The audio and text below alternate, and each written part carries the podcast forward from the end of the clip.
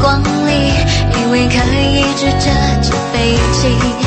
可是后来我发现，我想多了。可是后来我发现，现实残酷了。时间过得那么慢，还有弹要扛，哪有矫情说疯狂？小时候哭着哭着就能笑了，长大后笑着笑着就会哭了。我们都不知道什么到底是什么。二十二点十三分，鹏城夜话在这个时段又跟大家见面了。大家好，我是周玲。每个周四，我们为大家安排的是周信时间，嘉宾周信周老爷做客直播室。那么今天晚上呢，我们想首先在节目当中跟大家一起来品读一篇文章。这篇文章可能有的听众朋友呀，在公众微信平台上，或者是。呃，您自己的微信朋友圈当中，或者是其他地方读过这篇文章。这篇文章的题目叫《墙上的咖啡》。我们想先品读这篇文章之后呢，呃，再来回答一些听众朋友的私信。那么，如果收音机前的听众朋友正在收听我们的节目，也可以同时把您想问的问题啊，您想跟我们沟通交流的内容，通过我们的。公众微信平台搜索八九八周玲，或者是直接拨打进我们的热线电话八八三幺零八九八来和我们聊一聊。好，我们嗯，今天晚上呢，我们先来听一听这篇文章。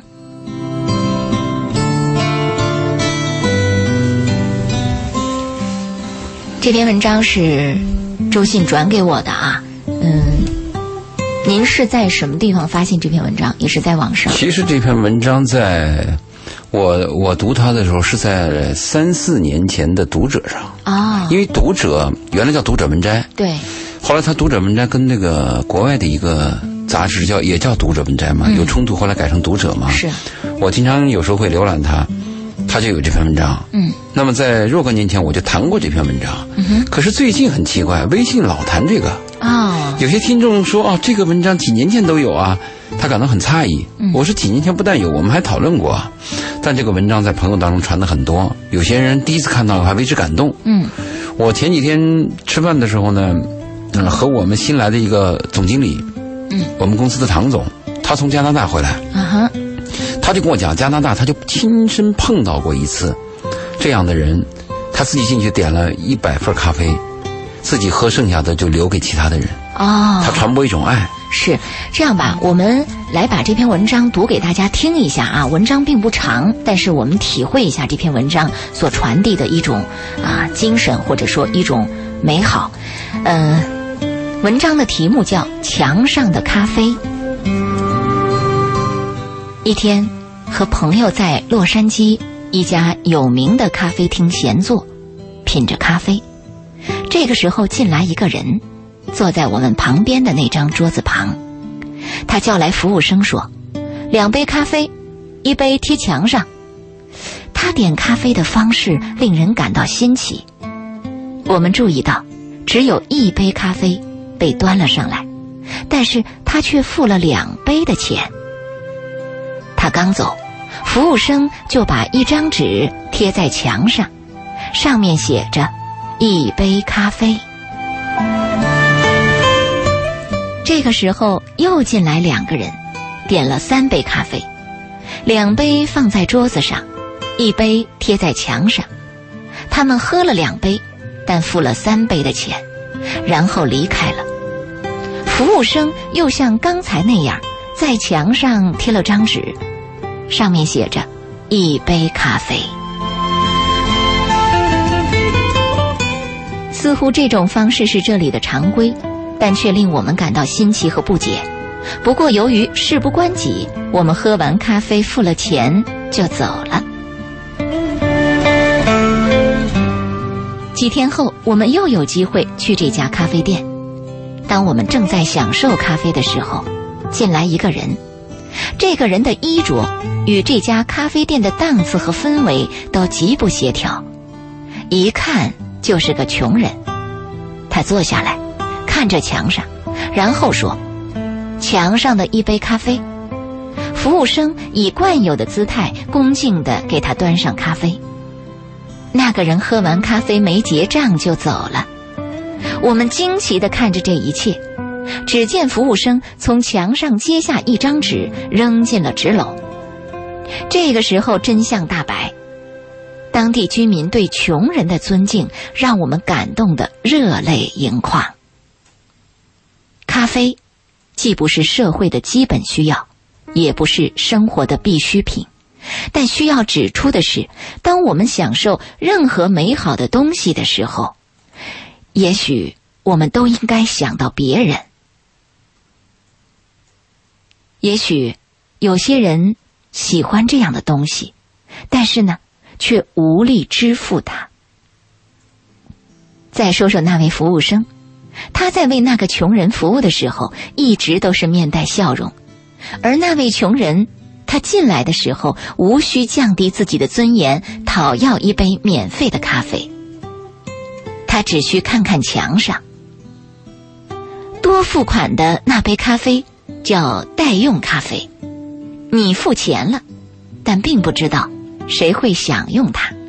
这就是有爱和美的世界。就是这样的一篇文章啊，我们的嘉宾周信转给了我，但不知道大家听完之后的感受怎么样？我们来听听周信的分析和品鉴吧。嗯，我不知道您在读了这篇文章之后体会的有哪几点？我我当时就感到非常的。呃，激动啊！我为什么当时看了这篇文章以后传给我一些朋友，还讨论这篇文章呢？这个事情看起来是一种一件微不足道的小事儿，是。但是我奇怪的是，这件小事为什么感动我们？嗯，感动我们很多我们身边的一些中国人。是。那这个事情出出现在一个什么地方呢？嗯，出现在一个很平常的咖啡馆，而一杯咖啡值多少钱呢？它的价值又很低。是。那它的问题在哪里呢？就是人的平等和互爱，嗯，就这个感动了我们。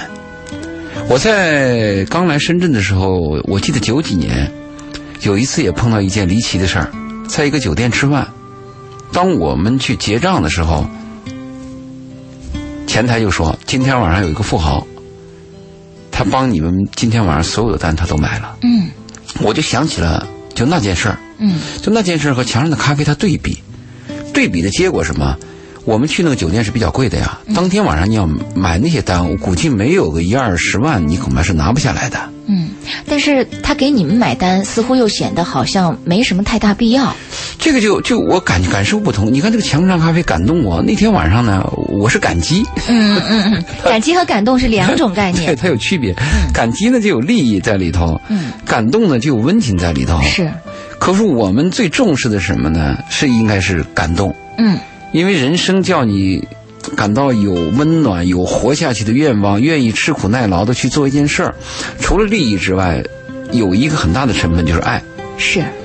那这个文章我看完以后呢，我就觉得值得一谈。最近朋友又传，哎，我就想这东西怎么延迟了几年啊？嗯。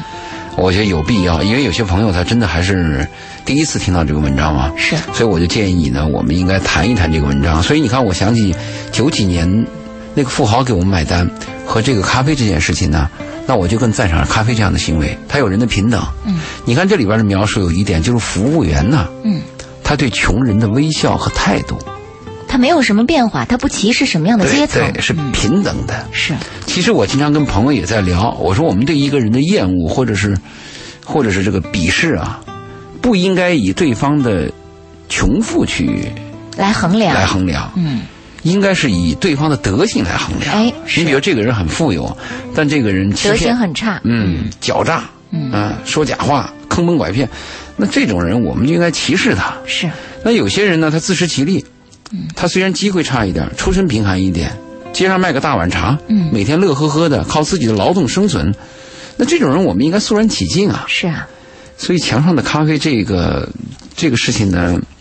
我就感觉到它是一件小事情，为什么让我感动？我们发现他周围的人都是这么做的，所以我就想起了一句话，他们经常说，一个国家的伟大，往往是一个民族的伟大，而一个民族的伟大是人人都伟大。嗯，如果说我们身边有一两个伟人，这个不稀奇，这么大的国家，嗯，这么多的人，嗯，但如果说我们每个人，我们一个平民百姓，我们我们街边的一个小商贩，都有颗高贵的心，啊，对，这这这了不起。我在深圳有一次，我很感动。就是在我们那个大运会之前，有一次宣传啊，要让出一个大运会的专用跑道啊，专用的汽车道。嗯。就这个汽车道要保证大运会的车畅通。是。有一天早上我起来，我发现这个车道果然真是畅通的。啊。这个叫我很震撼。也很感动。你没想到市民如此的配合。我想不到，我想不到我们的人群素质能有这么高。嗯。而且能在短这么短的宣传的时间里，大家就能够统一的去行动。而且你这个时候你会体会到，深圳市民真的把这座城市当成了自个儿的家。我就是我在迎宾啊，迎接客人那种感觉。对，但是我们后来还有失望的，比如我们在半年前我们宣传的拉链式的汽车的汽车的通行通行，嗯啊，比如说我这个车要向左边靠的话，应该这个车让让我一下，让完了以后。那么我这道车呢，再走那个道再让一下，应该是拉链是这样走。这个很难，很难，好家伙，太难了。我们的驾驶员是什么？从你的后面绕过去，还要插到你前面。狭路相逢勇者胜嘛。所以我这个这个叫我非常感动，而且我还有一次去日本，我在夕阳斜下的时候，一帮学生在写生嘛，下来以后，第一个小孩站起来跟我点头。问你好，嗯，第二个又站起来，一直是就是大概有二三十个孩子，那么长的路，每个都站起来给你鞠躬，这个叫我也很震撼啊，嗯，因为一个小孩有教养也是正常的，但是一群小孩都这么有教养，他对一个陌生的客人，我去的是日本的一个农村，嗯，呃，夕阳斜下，孩子在那写生，嗯。他们也不知道我是日本人还是游客，嗯，反正他就很有礼貌，就这个人人都很好，那你就很感动嘛。我记得我们在江苏嘛，还是在浙江，就是曾经在十年前建了一个村，就是按那个孔子的教育，大家见面以后行礼、鞠躬、嗯，礼让，嗯，不知道这个村现在还在不在？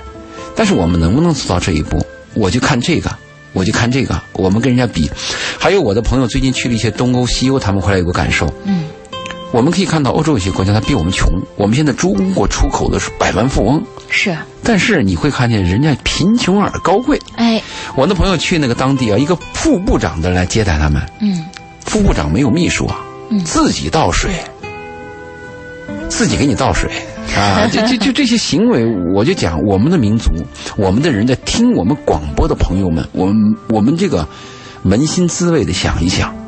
我们为什么现在中国人出去以后经常遭到人骂、遭到人歧视？我们是不是确实该骂？我们跟人家那个比一比啊，我们哪些地方欠缺了一点？是，当你在抱怨周围的环境、周周围的表现让你觉得，呃，差强人意的时候，其实我们应该首先想想自己，我们在这个氛围当中，我们起到的作用是什么？就像您说，具体到每一个个人。是啊，嗯，那个我那个公司那个老老唐这哥们儿。从加拿大回来，我们谈到这个墙上咖啡的时候，他给我讲了他在多伦多一件让他感动的事儿嘛。嗯，多伦多在几年，多伦多在几年以前有一次晚上城市大停电，所有的水、所有的电几乎都瘫痪了。那天晚上，老唐突然接到他一个朋友的电话，说你来救救我，我在市中心，所有的大巴什么都停了。啊，老唐从家里自己开车去，他太太给他准备了面包和水，因为担心塞车嘛。你想，城市瘫痪了以后。会出现什么情况？你都也难以预料，很混乱，很混乱的嘛。但是，他正常的开车去，正常的回来，所有序。对，所有的驾驶员遵守当地的法规。什么法规呢？先到的人先行。比如你先到，你左右就这个时候已经没有红绿灯了，没有都没有，完全靠自觉。是，嗯，先到的人左右一看没有人，他先走。第二个来了以后再看，如果有别人先到，他就让，跟正常的交通一样啊。这太让人震撼。是啊，你你你你你叫我们怎么想？日本的大地，日本的大地震，你看看吧，井然有序，排队，没有一没有一件偷窃的事情，没有哄抢的事情，没有哄抢的事情。这我们人怎么想的？我们中国人会这样想。那我也想做个好人，我做好人我吃亏啊。嗯，做好人不谈吃亏的问题嘛。是，是不是？做好人讲无价。对对，是不是？你要说我做好人是为了得利，那就不叫好人了。嗯，没错。但是我们也很尴尬。你比如我们的孩子经常讲，你要谦让，你要礼让，在人多的时候让别人先，在上车的时候让别人先，最后就别人先把你扔到车底下。对你，你根本就上不了车了，你那样。对。这里边我还看到一个，就是我们对就是被捐赠者的，也就是富人和之间那个态度问题。我在深圳的时候，也有一些朋友，他们是红十字会的嘛。嗯。红十字会出来以后，胸前有个章子嘛，而经常还有耀武扬威的感觉嘛。我我来给你捐钱来了嘛。嗯。我来救助你。我来施舍。啊，我来施舍你了。在欧洲有一个地区，就是你想当这个施舍施舍者啊，嗯，先给你发一个碗儿，每天上街去乞讨。哦，你先体会一下被施舍的感觉。你如果今天回来以后，你那个碗儿按我们的规定，就是一个一个乞丐今天应该要多少钱？普通的啊，如果你那个钱低于这个数字，你今天就别吃饭，啊，饿着你。嗯，一个月以后，所有人都知道怎么样去做慈善了。啊，这个感觉挺好。当然的啦。嗯，还美国还有个小镇，小镇有两个，因为美美国还有一些西欧国家，他们那个要饭乞丐啊是有规定的区域的。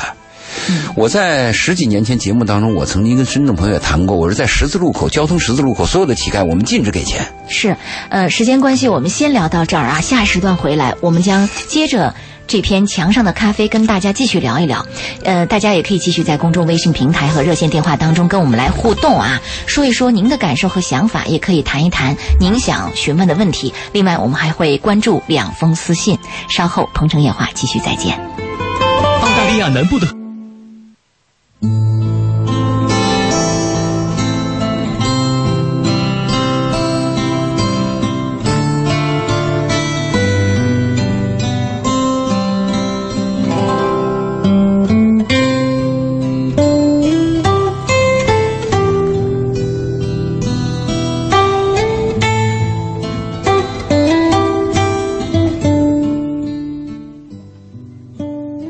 城夜话继续直播。欢迎各位听众朋友的继续收听，我是周玲。周四的鹏城夜话做客嘉宾周信周老爷。我们在今晚的节目当中啊，在上一时段首先为大家介绍了一篇文章，文章的题目叫《墙上的咖啡》。墙上的咖啡指的是在一家咖啡馆，意大利的一家咖啡馆，嗯，所有的客人啊，能够买得起咖啡的客人来了以后啊，都会多点一杯咖啡。有一杯咖啡并不会喝，但是会多付一杯咖啡的钱。这多出来的一杯咖啡被服务生贴在了墙上，专门提供给那些喝不起咖啡的人。授予者和被授予者在这个过程当中都表现得非常的坦然。我们看到多买一杯咖啡的人没有显得非常的高高在上，而进去免费喝咖啡的人也没有显现得非常贪婪或者卑微。服务生在服务这两种人群的过程当中，也体现得非常的平等。这篇文章让人觉得感动而又温暖。在今晚的节目当中，我们把这篇文章带给各位，也一起来品鉴它。通过这篇文章，我们是否也发现了我们的周围缺少一些什么？我们自我的内心缺少一些什么？我们请今晚的嘉宾周信周老爷继续跟我们来分析。您刚刚说到了说在。美国的一些地方乞讨是要分地方的。对，嗯，呃，因为我们，我我我看过一篇文章，它是有规定的，有一个地区有两个乞丐啊，他们在这个时，在这个地区的，就是要钱的时间到了，比如说两年合同期到了，他们要离开，嗯哼，离开以后这个地区啊就没乞丐了，他们俩离开以后很正常嘛，但是没有想到这个区里边一些一些人呐，他们就抗议，嗯。他们到区里边，到社区里边到，给政府抗议。嗯，他说这两个乞丐必须留在这儿。啊，政府就很奇怪，说那你为什么要留？他说他们走了就没乞丐了。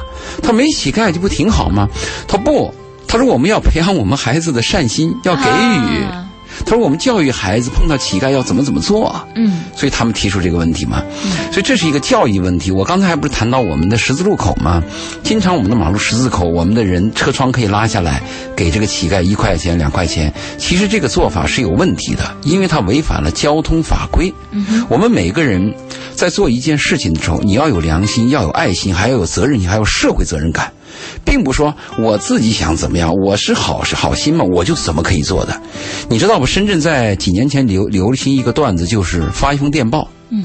此地人多，什么钱钱那个人傻钱人傻钱多，速来对，就讲的你们这些人，人傻钱多。是呃，你何必呢？你那个十字路口是违约的，而且我们可以看到很多人在十字路口要钱的人是骗子。前一段我们也报道过一些那个骑车子的，他是可能是好逸恶劳的，根本就是利用你的同情心来满足自己的私欲。对，前一段不是有假装那骑车子驴友说我路上没钱了，你给我什么几十块钱？这骗子嘛。他不是给几十块钱，他经常要的是有零有整。比如说，你给我十四块钱，啊，你给我十八块钱，真的一样啊！因为你这样的话，你就会给他二十块钱，你没有必要给他找零钱嘛，对吧？所以我就说，我们勿以恶小而为之，勿以善小而不为。一件善事我们应该做，而且我们通过这篇文章，我们可以看到，做善事不一定要非常富有。就我们一般收入的人，我们普通收入的人，甚至我们穷人也可以做善事。我看过泰国的一个纪录片，讲的是一帮老太太，他们每天早上去捡破烂起得最早的那个老太太，她捡回来最好的，比如说什么丝袜、什么毛巾，她分享给那些走不动的乞丐。啊，那这也是一种行善嘛。嗯，所以我们我们在这个。故事里边，我看的一些片子里边，其中我还看过一个报道，叫我很感动。其实这个人本身就很穷，但他帮助别人。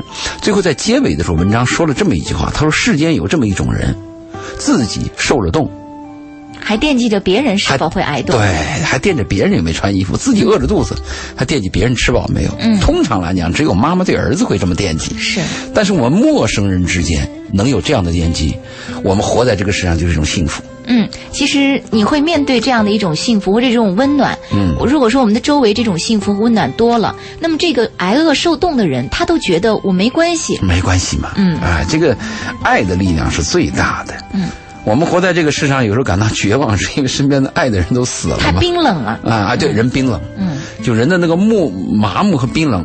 你看这次我一个朋友去欧洲，他是个女朋友嘛，他提了一个很重的箱子，在一个斜坡上。提了几次上不去呀？随团的十几个人呢，没有一个人伸出援手。这十几个人的身份都是什么？都是国家级的人呢。嗯哼，什么哪个上海什么音乐音乐团的团长，就这种人，男人一帮子，没有一个人动。在十几步以外，一个老外跑过来帮他把箱子拉上去了。是的，是的，我在英国的时候，我记得我是从住的地方去这个希斯罗机场，嗯，一路上是坐地铁。因为英国的地铁它是蛮陈旧的嘛，没有很多的现代设施，有很多地方的台阶，我是要自己拉着箱子走的。我一路几乎就没有自己拿过箱子，就大部分情况下，你不知道从哪儿突然伸出来一只手，帮你。他他根本就连停留都不停留，迅速的跨越台阶，给你放到那个地方，然后扬长而去，也没有也没有说等着你过来，也没有怎么样，他就觉得这简直就是太顺手的一件事情。不是因为你是美女，而是因为你需要帮助。对，就这么简单。嗯。对，所以这篇文章呢，我希望我们听众朋友谈一看一看。再一个，听完这篇文章，它虽然是个很小的短文，但这个文章对灵灵魂深处的美和这种。一些展示啊，是是确实值得我们去思考的。嗯。嗯，我们还是要抓点时间说说说我们的私信吧。是，我我们这个私信是来自于两个女孩嘛，对不对？两个年轻的女孩，小女生嘛啊，一个我见过，一个没见过嘛，所以周林跟大家说一声嘛，我们谈一谈她的私信。他们等了很久了，有一个是等一直在等，上次听没听到，这次希望能谈一谈。嗯，这两个女孩不知道是不是今年刚刚参加高考的女孩哈？因为有有一个还没有，有一个高三啊，有个高三，是不是今年参加高？考了，呃，希望今天晚上能够在收音机前听到我们的私信回复吧。嗯，这两封私信是这样写的：第一个是，呃，大学即将毕业。啊，第一个是大学即将毕业的，对，嗯。嗯，他说：“周叔叔你好，感谢您给我们带来许多的欢乐和感慨，我们和你的交谈受益良多。”学习了很多生活知识。下午您离开的早，可我还想问几个问题。看来是参加了一次学习活动还是讲座？我们有一次面对面的交流。嗯嗯，他说：“第一，我是学生。如果您的女儿也是学生，上学期间就谈恋爱了，您会怎么办？您会阻止她吗？这个学生是不是要分看哪个阶段的学生？对，如果是大学生，是不是恋爱是？”无可厚非的吧，因为到了这个青春期，到了这个时间，其实大学生的恋，大学生恋爱是比较美好的。嗯，我倒还有一部分的态度是支持大学生恋爱。嗯，因为大学生这个阶段是人生最美好的阶段，他没有利害关系。是，如果大学生的恋爱你失去了以后，你走向社会以后，就面对着一个婚姻，是吧？婚姻就有利害关系了。是，如果你走向社会以后，随着你年龄增长啊，你会更明白利益。你你你你就对人和人的关系呢，审视也会更加深刻。嗯，就它的美好东西会少。嗯，嗯，会会会降低你这个幸福度。嗯，所以我倒是建议大学生恋爱。但是这个女孩她说的我是学生，如果你女儿也是学生，上学期就恋爱了，一个是你提的问题，到底是初中、高中还是大学？嗯，如果大学的话，这个年龄我们似乎 OK。是。至于你的程度或什么，我们另谈。对。如果你是高中生的话，我们会打一个就是引号或者打一个问号，有一点紧张。一个是高中生，他是学习最繁忙的时候；还有一个呢是高中生，毕竟还小，嗯，你的身心发育啊，还有你的精力都比较少，嗯，特别是高中生的男孩，他能很把握的跟一个女孩来往吗？嗯，如果一个男孩他不知道一些行为给女孩带来的一些麻烦或者后果，嗯，那作为父亲。担心自己的女儿，这个担心就存在啊。嗯，而且您也会发现，就是现在的父母对于子女关于性教育这一块还是半遮半掩的一种情况。嗯，虽然是比以前跟以前相比好多了，好多了，但仍然是呃很少有父母对自己的子女 大谈特谈关于性的方面要注意的方方面面哈。只能会隐晦的用一些什么方式来对待。但现在有个好现象，大数据网络时代啊，可以上网查阅。对，儿子可以教爸爸。嗯。是，所以我就说这个，这个中学生啊，我们是不是要谨慎一点？你看，呃，我们东方人的习惯是这样的：如果我的儿子到了十五六岁，突然家里领回来了三四个女孩哎，老爸很自豪。啊哈。如果我的女儿十五六岁，家里来了三四个男孩很紧张，我有点紧张。嗯，我要问这个女孩，你跟这三个男孩什么关系啊？为什么领家里来啊？对，而且领家里来，我们不在家，你你怎么办？对，我们会有点紧，会有点紧张。嗯，那初中生更紧张了，因为初中生如果恋恋爱的话，他一定是有某种问题了。啊，初中生和初中生和小学生的恋爱，我们最担心的是家庭有缺失。嗯，他在外面寻找温暖。对，比如说你家里是不是有家暴？嗯，或者是不是单亲家庭，或者是不是极端的一种问题？嗯，啊，翻过来再讲，我们刚才讲的大学生，其实我也担心，我担心是你，你是我的女儿，你跟谁在恋爱啊？你是不是一个老男人把你给骗走了？嗯，我担心，我担心你是不是网恋，我特别担心。就是说，你虽然已经到了恋爱的年纪和恋爱的身份，但是你恋爱的经历和能力，哎，是所担心的。对我很担心。有一部电影叫《信任》，嗯，我建议这个女孩可以去看看，讲的就是爸爸对女儿的担心。女儿硬是在网恋陷进去，网恋见面以后，对方是一个老男人，是个有家室的老男人啊。这个女孩在见他的一面，刹那就很失望，就准备离退。嗯，但是老男人几句话又把她留下来啊，而且堕入情网。你看，他是很难。在这个过程当中逃离这样的一种恋爱的陷阱的，因为对方如果特别有经验的话，特别懂女人心的话，对纯真的女孩是很难逃离的，很难。而且这个女孩呢，在前期跟他那个网上的交流啊，太美好了，她难以忘却。而且最糟糕的是，他爸妈知道这个事儿以后啊，态度是非常凶。非常急，那不是把他推出去了吗？对，糟糕在这儿。我们经常会发现这个问题，就是骗子他他有他的骗子伎俩，就是给你温暖，给你假象。嗯。可是我们的孩子他看不到实质。嗯。所以，这个女孩，你问我是学生，如果你的女儿也是学生，上学期就恋爱了，你会怎么办？你会阻止她吗？我的回答是不一定。嗯，要视情况而定。我要闹清楚。嗯。但是我很担心对方是什么人。哎。对不对？我很担心。但是我跟你，我可以跟你这样肯定。我的女儿到大学谈恋爱，一定会谈得很精彩 因为是你的女儿。对，因为是我的女儿，因为我从小就跟她教育，而且我还特别，就是跟一些家长交流啊。你们我们特别女孩在青春期的时候，在生理期的时候有什么问题跟男孩来往？但是我们女孩很小的时候，比如说六七岁、嗯七八岁的时候，一定要鼓励和怂恿你女儿跟别男孩来往。嗯，你这个女孩跟男孩来往的越早，嗯，沟通能力越强。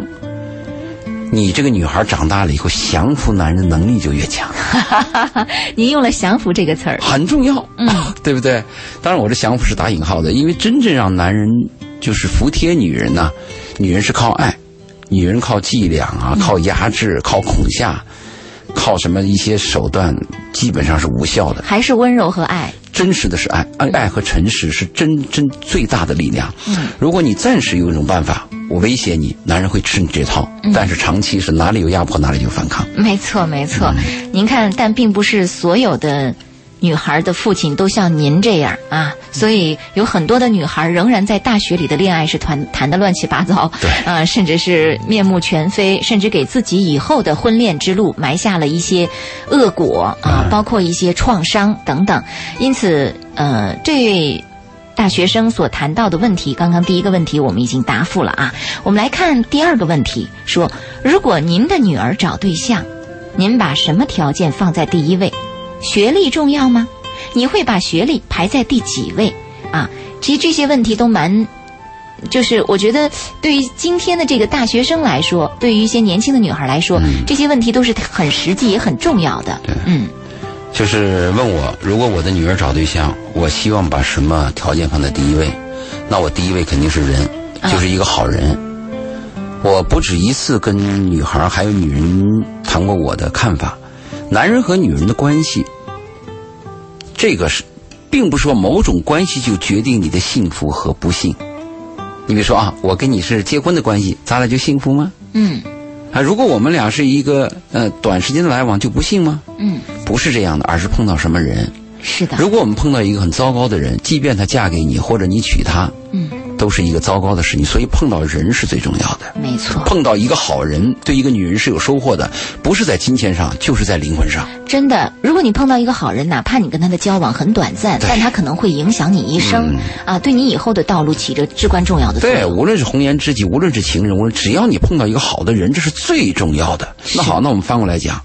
什么是好的人？有人就会问我，嗯，周老爷，那你说好人，好人第一标准是什么呢？嗯，好人的第一标准，我反复强调的就是诚实。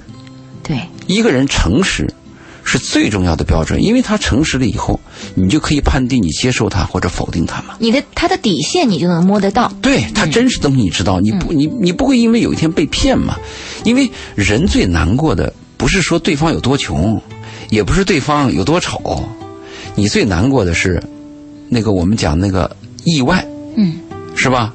人可以接受很多痛苦，但是人难以接受意外的痛苦。比如，你的亲人，他在病床上躺了十年八年，他不死你也觉得该死了，嗯。但你一个好朋友，其实平水平关系淡淡，嗯，说好了第二天早上要去爬山，第二天早上他突然事故死亡了，你会难以接受，为什么呢？嗯，就是意外。我们对一个世界事物的评判，往往是因为意外给我们带来惊喜，比如一个狗。一个狗突然会站起来给你跳跳舞，我们会感到很惊喜。嗯，哎，这狗会跳舞，狗会跳舞，那人会跳舞，你咋不惊喜呢？嗯，就是因为人是在你预料当中，他就应该会跳舞，而狗不会跳舞，所以意外的东西叫我们接受不了。如果有预期的，不论是幸福的还是痛苦的，基本我们都可以平静的接受。嗯，所以我们讲，第一要选择一个好人，不论什么关系，不论什么男女关系，他不会给你带来意外的痛苦。对，第二是这个人第一标准是要诚实。嗯。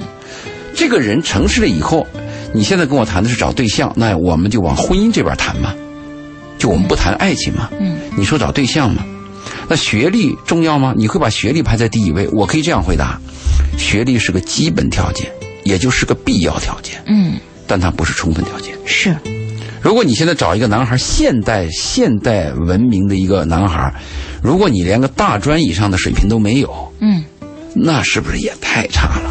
这是第一个，第一个，第一个判断。嗯。第二个，如果你找个这个男孩，你还爱他，我的女儿还爱他，他是个高中生，那我想这个男孩一定有奇才。哎。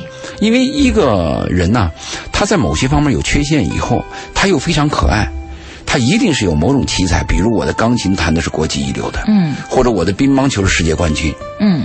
啊，所以他这个问题你要就学历是不是？如果是个普通人。学历是一个必要条件。如果你现在一个人连个大本都没有，那大本现在什么水平啊？大本早都贬值了。大本跟过去的研究生差不多，是，甚至大本比过去的研究生还差很多呢。嗯，啊，就现在研究生啊，比过去的大本都比不上大本，是这样的概念吗？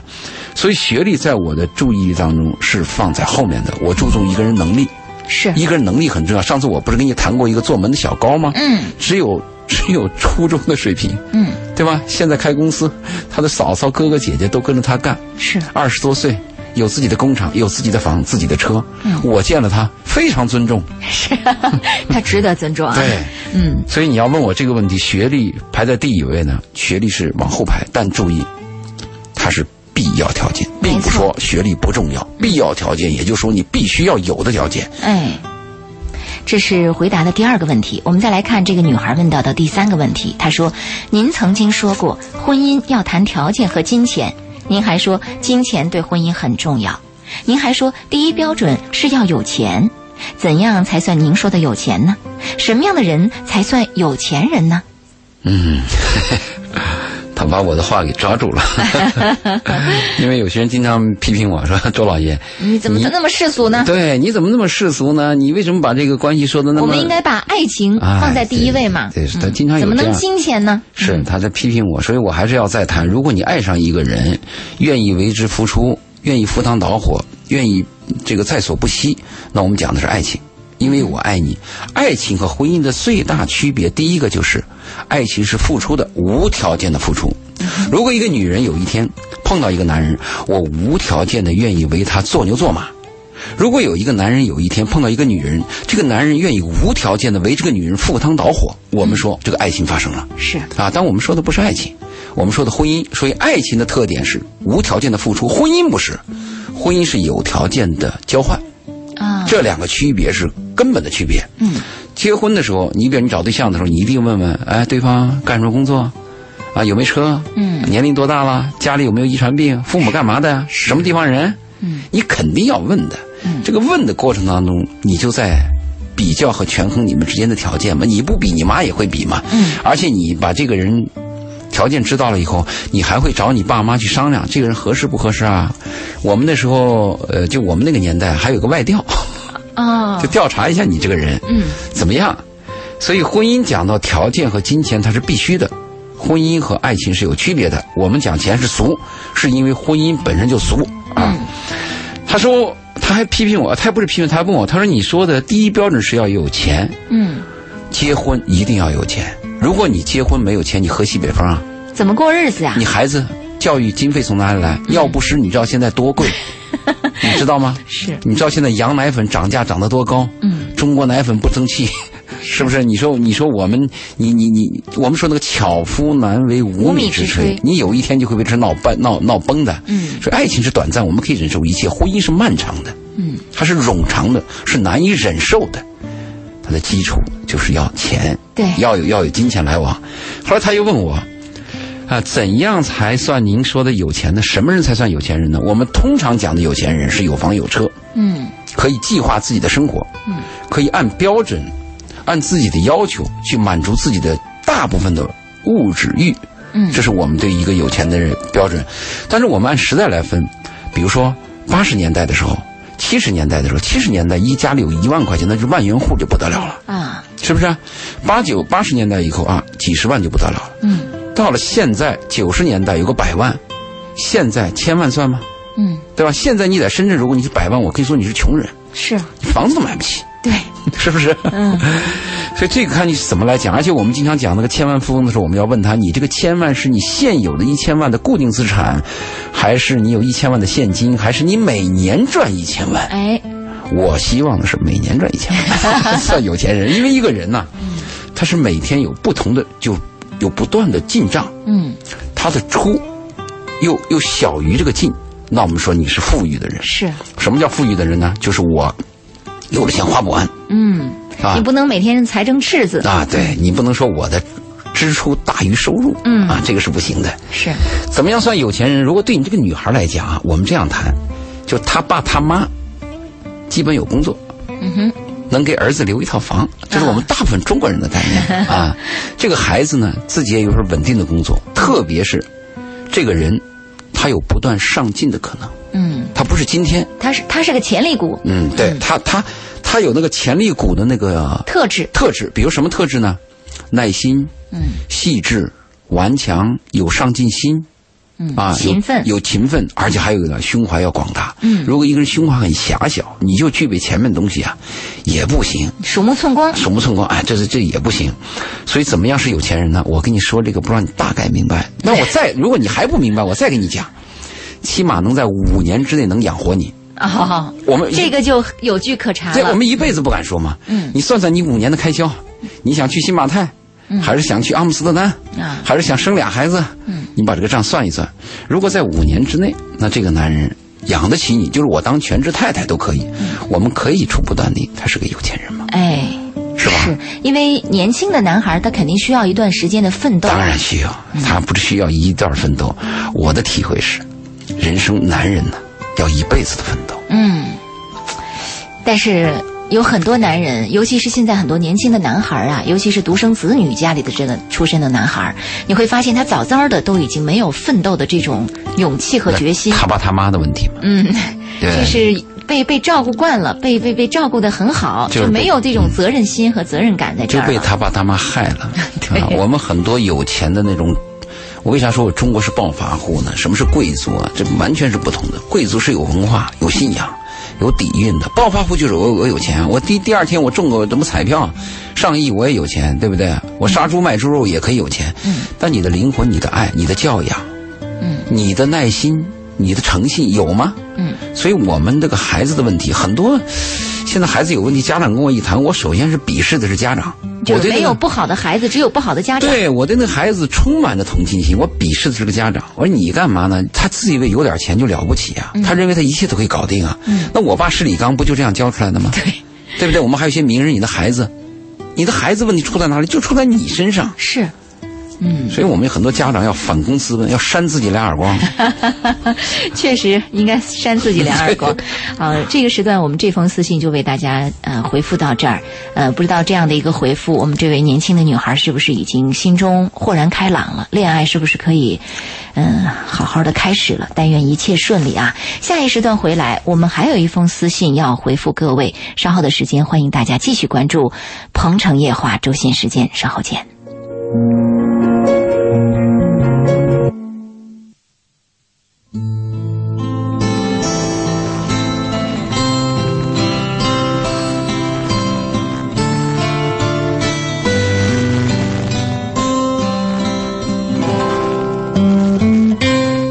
十三点零七分，鹏城夜话正在直播，我是周玲。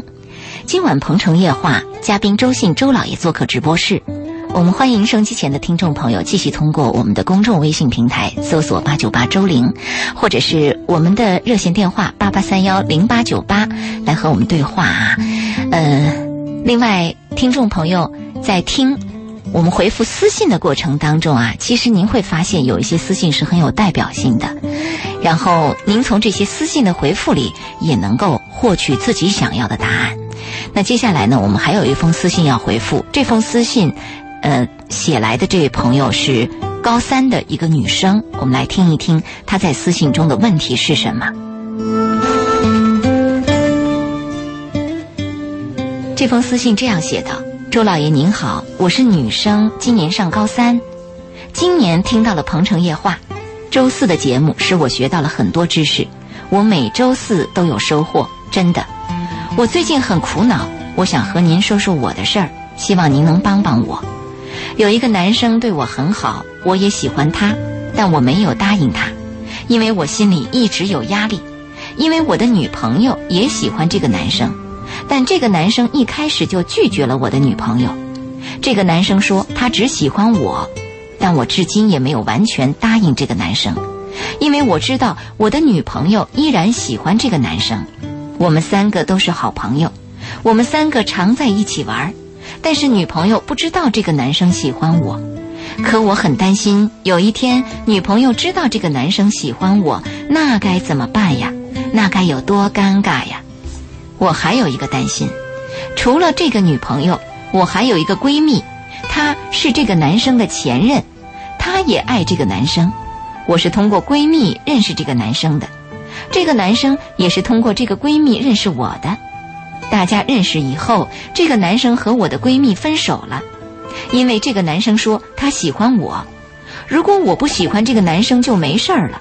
可恰恰是我也喜欢这个男生，你说怎么办呢？现在我的压力非常大，每天都很紧张，我担心有一天事情败露，大家都知道了这个男生喜欢我，我的女朋友和我的闺蜜怎么看我呢？女朋友还好说。反正那个男生开始就拒绝了，最多女朋友会妒忌我和我疏远，大不了不来往了。但这个闺蜜怎么办？因为闺蜜很早就告诉我她和那个男生的事儿了。他们吵架的时候，我还安慰过闺蜜，甚至还说过那个男生的坏话，因为当时我也不认识那个男生。我说那个男生的坏话也是为了安慰我的闺蜜。现在怎么办呢？如果闺蜜知道了我和这个男生的事儿，她会怎么看我呀？他会不会说我是个骗子？他会不会以为我蓄谋已久？他会不会以为我和那个男生合伙骗他？甚至闺蜜会不会以为我原来说这个男生的坏话就是为了让他们分手？然后我和那个男生好上了，我该怎么办呢？周老爷，您能帮我出出主意吗？如果我和这个男生的事情暴露，我想问您几个问题：第一，我怎么和我的女朋友说？第二，我怎么和我的闺蜜解释？第三，我和这个男生的事儿一旦暴露，我和闺蜜还有女朋友还能是朋友吗？第四，这个男生因为我和我的闺蜜分手了，那他会不会哪天又喜欢另一个女孩和我分手呢？第五，这个男生喜欢我可靠吗？他会不会又和我的闺蜜复合呢？第六，我和这个男生会有结果吗？剪不断，理还乱，听得我都晕了，四角恋呢，这是啊。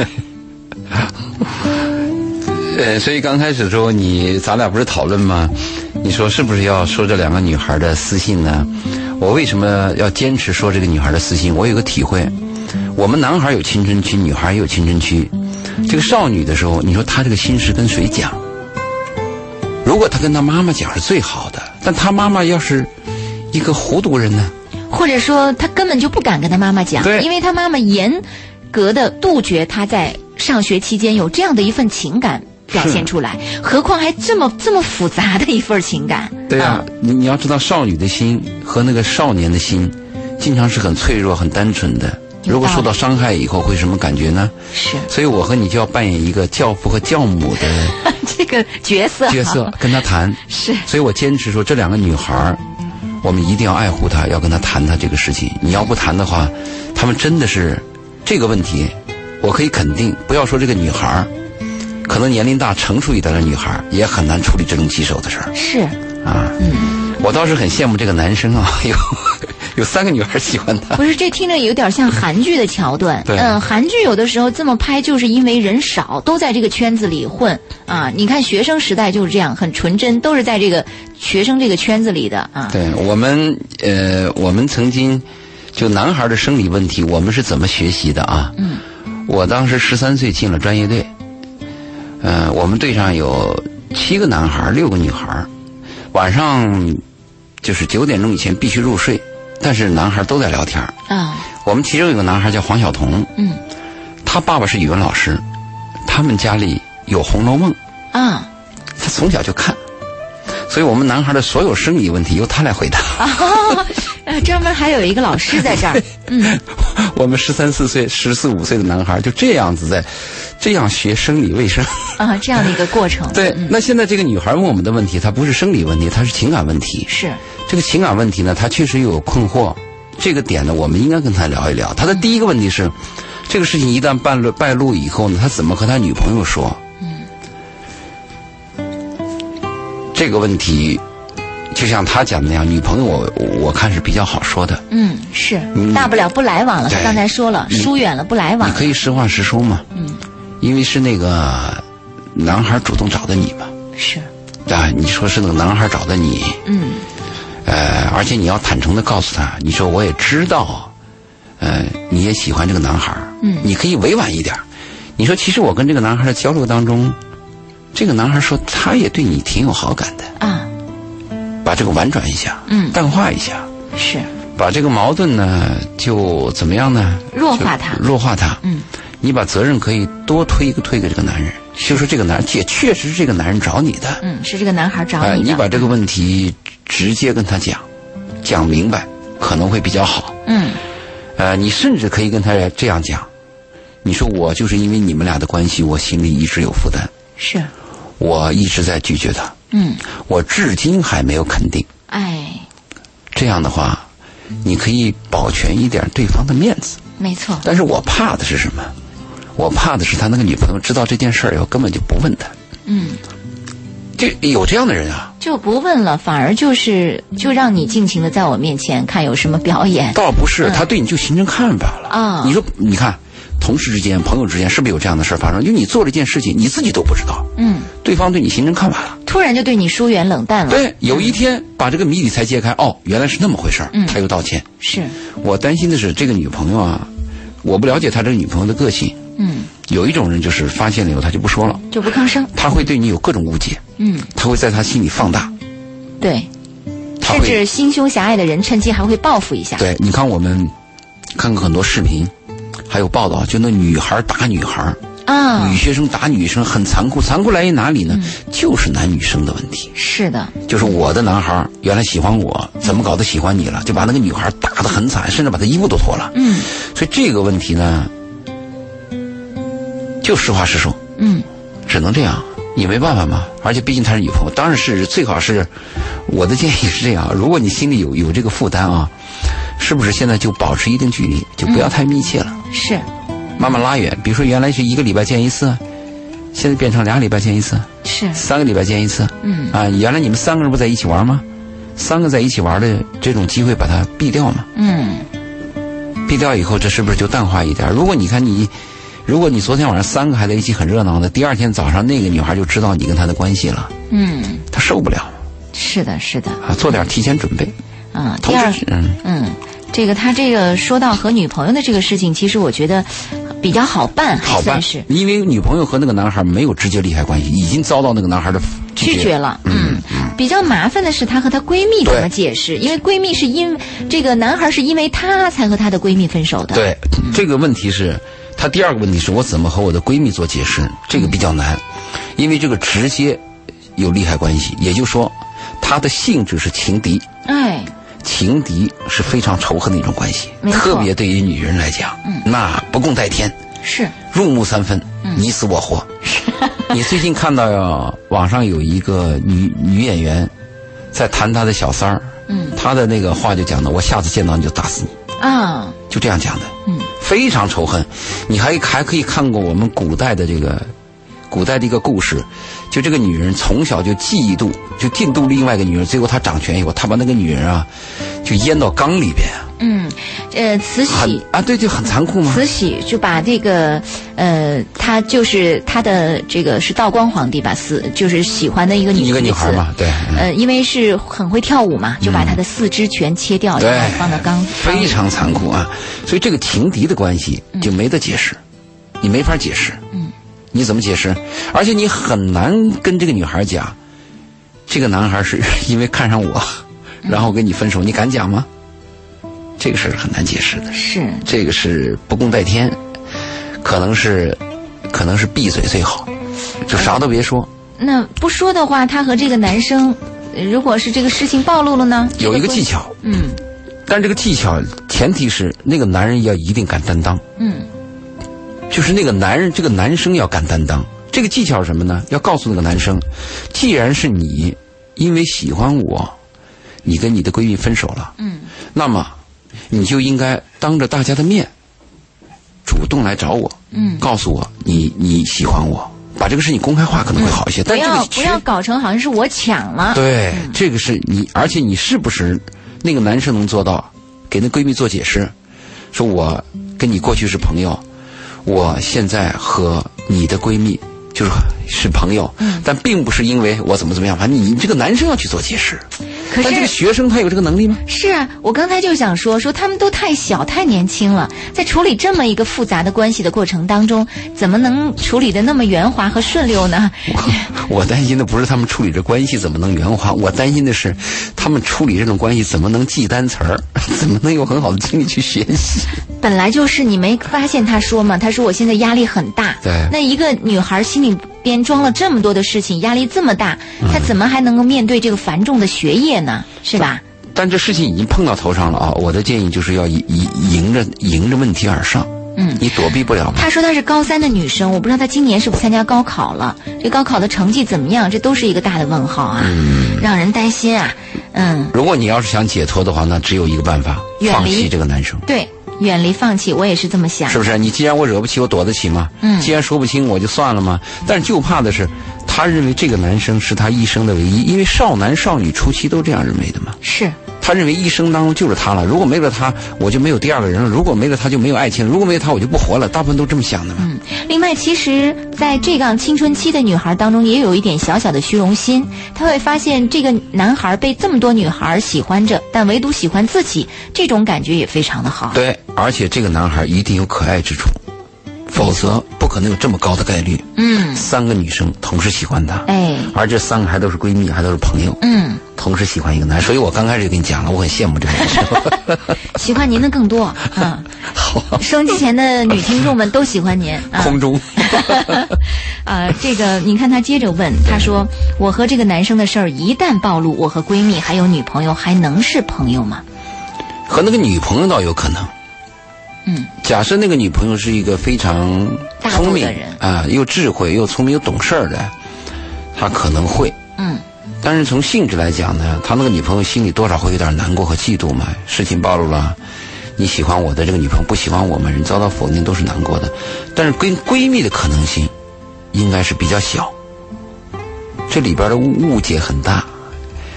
呃，况且这还不是误解，这是事，这事实。事实，对你说对了，就是那个男生喜欢了我，否定了你，不就这样子吗？对，这事实嘛。嗯。人生男女之情当中有很多误解，都是终身无法解释的，都是要背黑锅背一辈子的。嗯。况且你这个是事实。嗯。跟这个你闺蜜，我我我建议啊，现在就开始要做点准备，准备退撤退的准备。是。基本是不可能，因为她的性质我前面讲了。是情敌，人和人的性质决定了你们俩的关系。嗯，我们俩是互相有害的关系，有你无我，有有有有有我无你啊，有我无你，对，就是这样的哈。你看他接着问你，经历过这种事儿没有？哎呀，这个事儿如果落在我头上，估计我也处理不了啊。我就觉得这个学生都是这么这么复杂的一种状况，你处理可能就翻过来了，是两个男生喜欢你。嗯。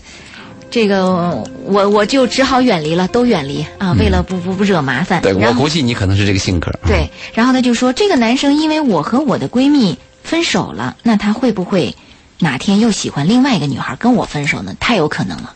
这可能性存在，嗯，而且存在几率很大，因为哪怕哪天就是没有另外一个女孩，他跟你也可能分手。你们现在才高三呢，太小，这个路还长着呢，日子还远着呢。嗯嗯。我我们发现，就是人们都渴望那个一见钟情、白头到老。嗯。但是，一见钟情的人往往很难白头到老。而且，我们第一次初恋的人，大部分都是以失败而告终。是。就是有过统计，初恋的人只有百分之三的人，大概能百分之七、百分之八的人能能往下走。嗯。只有百分之三的人能走向婚姻。是。这个可变性太大了。嗯。所以我们现在说，有人在中学的时候就谈恋爱，一直到后来结婚，啊，太幸福了。我们觉得那就是童话般的爱情了。对，太幸福了。那个就那那种情况，基本上是可遇不可求的。嗯，就它是一个小概率。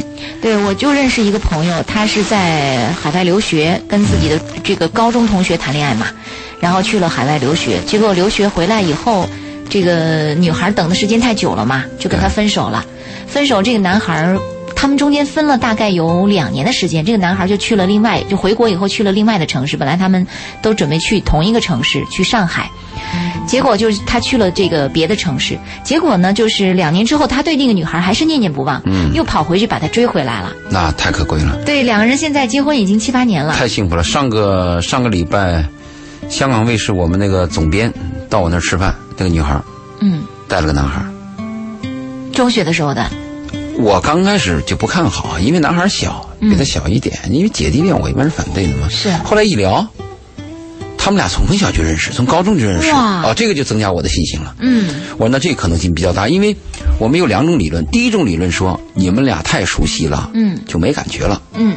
还有一种理论说你们俩太熟悉了，就像亲人离不开了。哎，没错。第二种理论也存在啊。是是这样。后来他们这么一谈以后，我倒感觉是。有可能，完全有可能。哎，我们得回到他这个问题。对，这个男生还担，这个女孩担心这个男生会不会又和闺蜜复合。啊，对，这个女孩又谈到了，说这个男生喜欢我可靠吗？他问的可靠性的问题，她担心这个男孩哪一天又回过头跟那个女女跟她的闺蜜复合。嗯，你要讲男生的可靠性，那我就问你，男人可靠吗？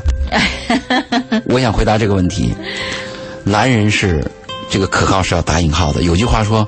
如果相信男人，猪都会上树，好像有这么一句话。这个话虽然是贬义的，就是宁愿相信鬼，不能相信男人那张嘴，也有这句话。对，但是我们还是要区别一下，看是他哪种男人。嗯，如果他是一个诚实的男人，我们可以相信他说的话。嗯，再一个看男人在什么状态下，如果男人是在很贫富的状态下，比如说一个男人都跟你同居了三年了，他有一天跟你说“我爱你”，嗯，哎呦，这个话是有分量的。哎，如果这个男人第一次在酒会上认识你，喝得半醉。跟你说我爱你，你又风情万种，很漂亮。他说他爱你，全世界男人这个时候都爱你，都会说。这这个东西，这这到底是因为荷尔蒙说我爱你，嗯，还是因为灵魂？嗯，因为我的价值观认同，是因为我珍惜你，是。我把你当亲人说，我爱你，这两个是不同的。是的。所以你问我第一个问题，这个男人可靠吗？这个这个男生喜欢我可靠吗？那我回答你，你应该能明白了。嗯。男人都不可靠，男生可靠吗？是啊。嗯。还这么年轻的男生还没定性呢。但是有一个问题，不能因为男生不可靠，也不因为男人不可靠，你就不敢接触男人。对，我们就认为这段关系不可靠。嗯。这段关系哪怕它是个过程，如果它很美好，在你的人生当中都是非常值得的嘛。没错。如果你要想让一件事情永恒。一成不变，那个风险是很大的。没有永恒啊，没有嘛，生命都没有永恒嘛。是啊，我就在想，就是说，我们女孩子不能因为这个男生或者男人不可靠而错过了这个跟这个男人接触的这个机会，因为这个机会其实也是在学习认识男人的过程。嗯，她说会不会和那闺蜜复合？我们从那个数学概率来讲，这个肯定是趋于零不等于零的，就是可能。嗯，但是小概率。对，但这概率大小可能又有另外一种关系，比如跟那个闺蜜有关系。比如说那个闺蜜是个非常耐心、是非常智慧的一个女人，而且那个闺蜜本身就有极大的吸引力。嗯，只是由于某种特殊的巧合，她爱上了你，她抛弃了关于闺蜜。嗯，闺蜜一直默默在身边等待，一直跟这个男人很温和的来往，又非常通情达理。嗯，你呢，有一天跟你这个男生又闹崩了。嗯，那复合的可能性很大呀。是。我我们在旁边等嘛，机会总是总会出现的。另外，他又说到：“说我和这个男生会有结果吗？我觉得你和任何人在一起都不能够立刻就回答说这个结果的这个问题。”我们回答会有结果，但问题你说的结果是是什么结果？对，是分手的结果，对，还是以后天长地久的结果？对，如果你要说天长地久的结果啊，这个太漫长了，太难了。但是我要告诉你，这个女孩。如果你喜欢一个男生，你真的想要有结果，就要耐心去做。嗯，虽然你现在很小，但是我们如果有一次爱。我们还是要想着他能够长久，按这样方面。但是你可闹清楚啊，你是男生女生啊，你可千万不敢像成人那样啊。我明天跟你约会了，后天怎么送鲜花，再买个戒戒指，什么进婚姻殿堂，不是这样子的。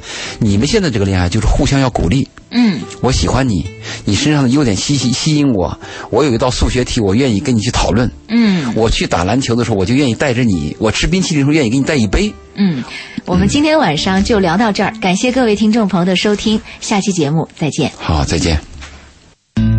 深圳市。